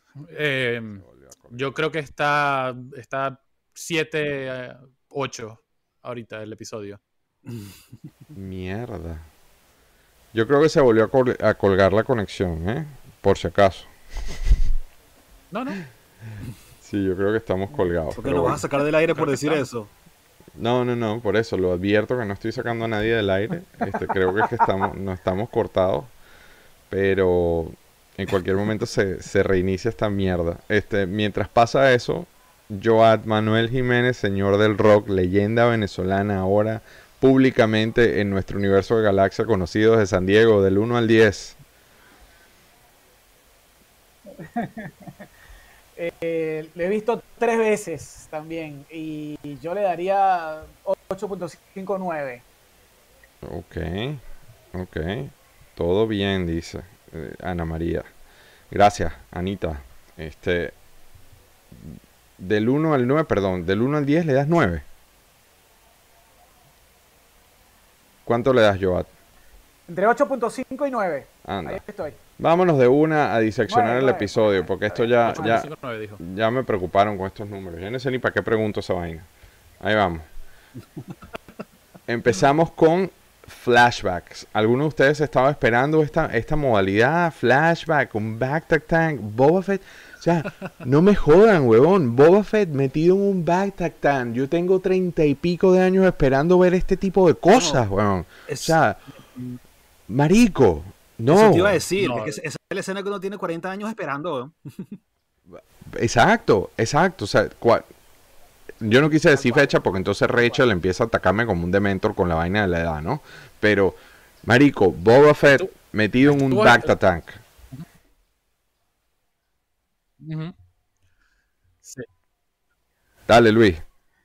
Sí, a todas, a todas estas, a todas estas por aquí están diciendo, estás haciendo trampa, Guille, porque tú no pusiste tu puntaje. 25 del 1 al 10 le doy yo. Uh, esto se tiró. Más, Sí, que, más, que esa, más que esa escena de Boba Fett metido en el back to ¿En tank, serio? eh, un- una de las cosas que me, que me impresionó Ajá, una de las cosas que te impresionó. Vamos a jugar con el delay así como profesionales, no importa.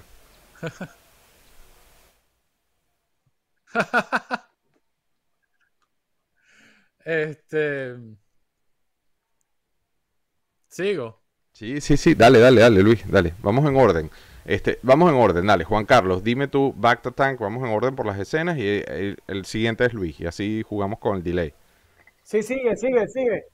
Dale, Juanca. Sí, lo- Ok, Sí, te perfecto. escuchamos, te escuchamos.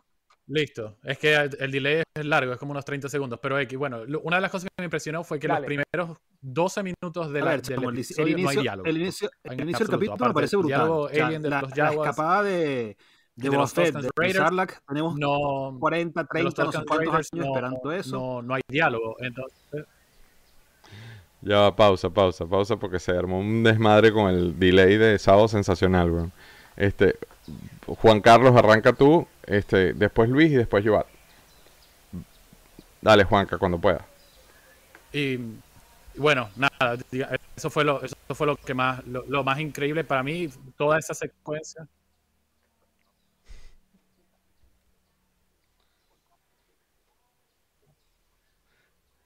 Vale, ¿me estás oyendo? Estoy bien, estoy- tengo mucho delay. Sí, hay delay, pero dale, échale bola.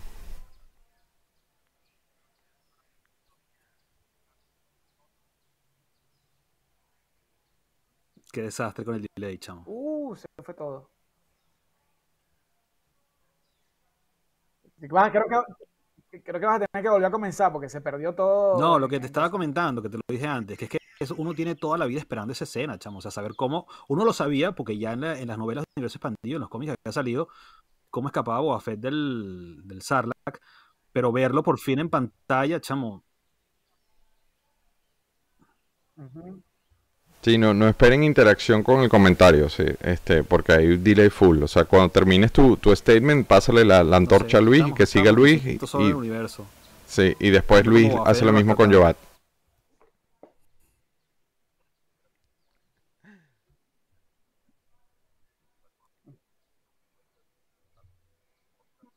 Es que, es que no sé si se escucha o no, no sé si. si-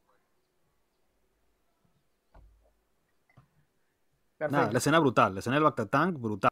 Sí, de- del, del escape del, del Sarlacc, del Carcumpit, brutal. Arrechísimo y me, me encanta que además está todo quemado por los jugos digestivos del Sarlacc y tiene que estar en el Bactatank Sí, para dale, dale. Y en lo que tú termines de tu, tu cuestión, dices el siguiente. Listo.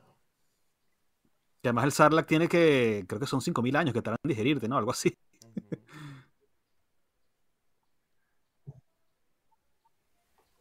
Órale. Ok, entonces suena que ya está listo Luis. Ya, el siguiente. Ya, listo, listo, ya. Date, señor Odio, señor Mosquera, dale con todo.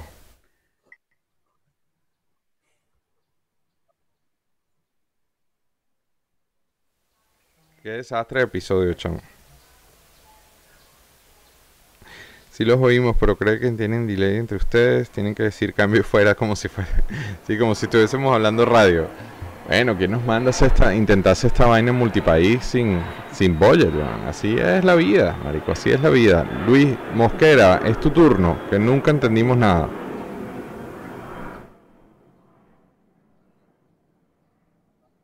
Sí, tal cual. Tal cual.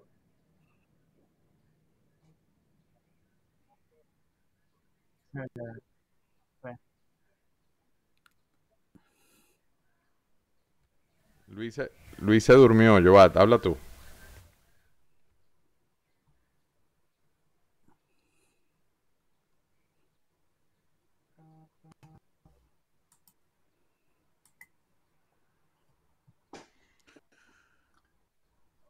Ok, bueno, nada, el, una- lo que más me impresionó fue desde el, desde el- desde Eh, bueno, lo que más me impresionó verdad, desde el este- principio es fue, escena bueno, que los primeros 12 como minutos estaba de la serie no hay, no hay diálogo, era la aparte de la- soñada.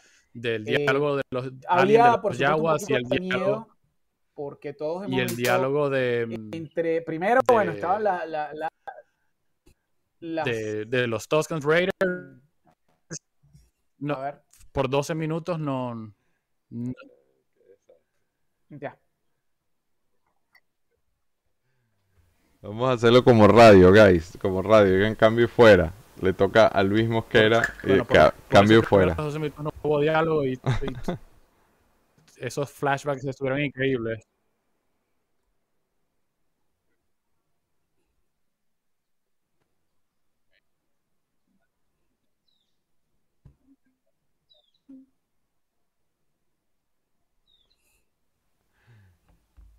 Dale, Joat. Qué peo tan loco. Este, mira, qué, qué bonito nuestra gente que se queda vernos aquí haciendo el ridículo. Qué bonito nuestra gente que se queda viendo haciendo el ridículo. Juan, que tú deberías hecho uno de tus cuentos. ¿eh? Qué desastre esta vaina. Mira, Luis se desconectó y todo, se rechó. Luis se puso bravo y todo. Juan, dale, Joat. Si me escuchas, dale.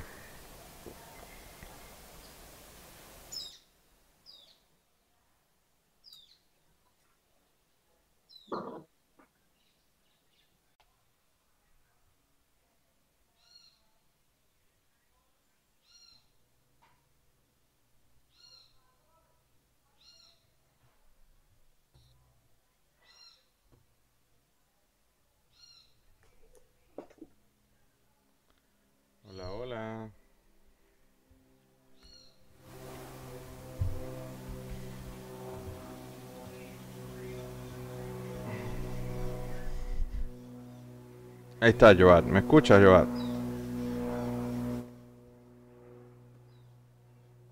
Ajá. ¿Tú me escuchas, Juanca? Ese por- No cuando estaba en medio del coso. ¿Alguien escucha algo? Yo te escucho, Joat. Yo te escucho. Guille, Yo te escucho. Yo te escucho, papachongo. Yo te escucho, Joat. Dale, cuéntame, Joat. hola, hola.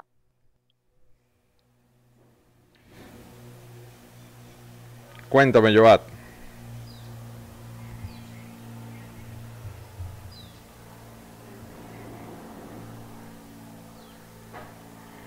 Perfecto, perfecto. Perfecto. Bueno, no sé, dime si si sí. Buenísimo. Sí, sí, sigue, sigue mientras los demás se conectan. Ok, vuelvo. Ok, te estaba comentando que, que evidentemente era, era la escena, la escena soñada por todos y al mismo tiempo en mi caso temida, porque se desarrollaron miles de teorías, vimos muchas cosas en los libros y no sabíamos, no sabíamos con qué nos podían salir.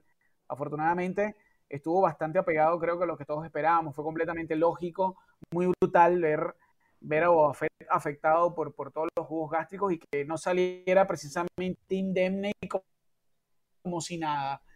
Este, totalmente explicado esta conexión con The Mandalorian de por qué los Jaguars tenían la armadura de Boba Fett. Eh, y es muy lógico además, dale, muy lógico además, eh, estamos hablando de que Boba tiene cierta edad ya a esas alturas, así que es muy lógico que, por ahí pueda verse todavía más afectado, ¿no?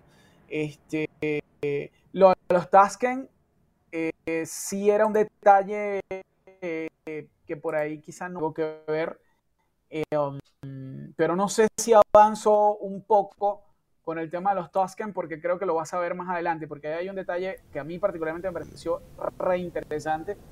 Sí, lo tengo, lo tengo Este, diseccionado pero no todo. sé si Guille, tú, ese tema de los Tusken Riders lo vamos a, a- conversar más adelante en la disección. Sí, tan- sí, sí, todo está diseccionado más adelante. mucho más allá. Ya. Cambio fuera. Todo está diseccionado y hago un cambio de escena a ver si tenemos suerte. Luis se deprimió con el delay. Este, y Juan Carlos, no sé si me escuchas o no me escuchas, pero te voy a dar te voy a dar el pase a ti eventualmente, ¿no? Este, run scene. Eh, sí, tengo, tengo, antes de llegar a los Token Raiders, coño, Daniel Logan está de regreso y como. Boba ¿Me Fett, sí señor. Estoy aquí, no me he ido. Daniel Logan está de regreso y como Boba Fett, o sea, ese, ese, ese flashback del Back to Tank a mí me pareció alucinante.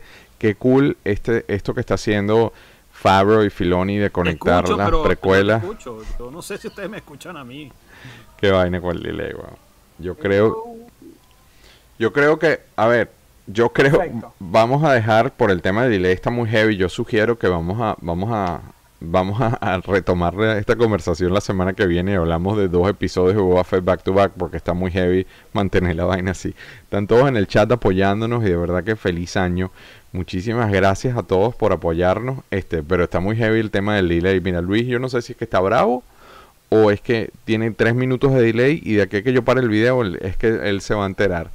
Entonces, bueno, ahí cuadramos Joat, este, el Libertador también está muy heavy así recuperamos a Pats, pero está muy loca la transmisión. De pana que muchísimas gracias a todos, lo intentamos, pero con budget de sábado sensacional, está heavy la vaina. Nuevamente, yo estoy en México, Joat está en Argentina, el Libertador está en Madrid, en un día como primero de enero, donde todo el mundo está llamando a sus casas y bueno, no, la conexión estuvo, estuvo muy, muy, muy, muy, muy, muy cabilla hoy, así que nos Yo reservamos. creo, yo creo que es lo mejor, pues es que es, es un desastre.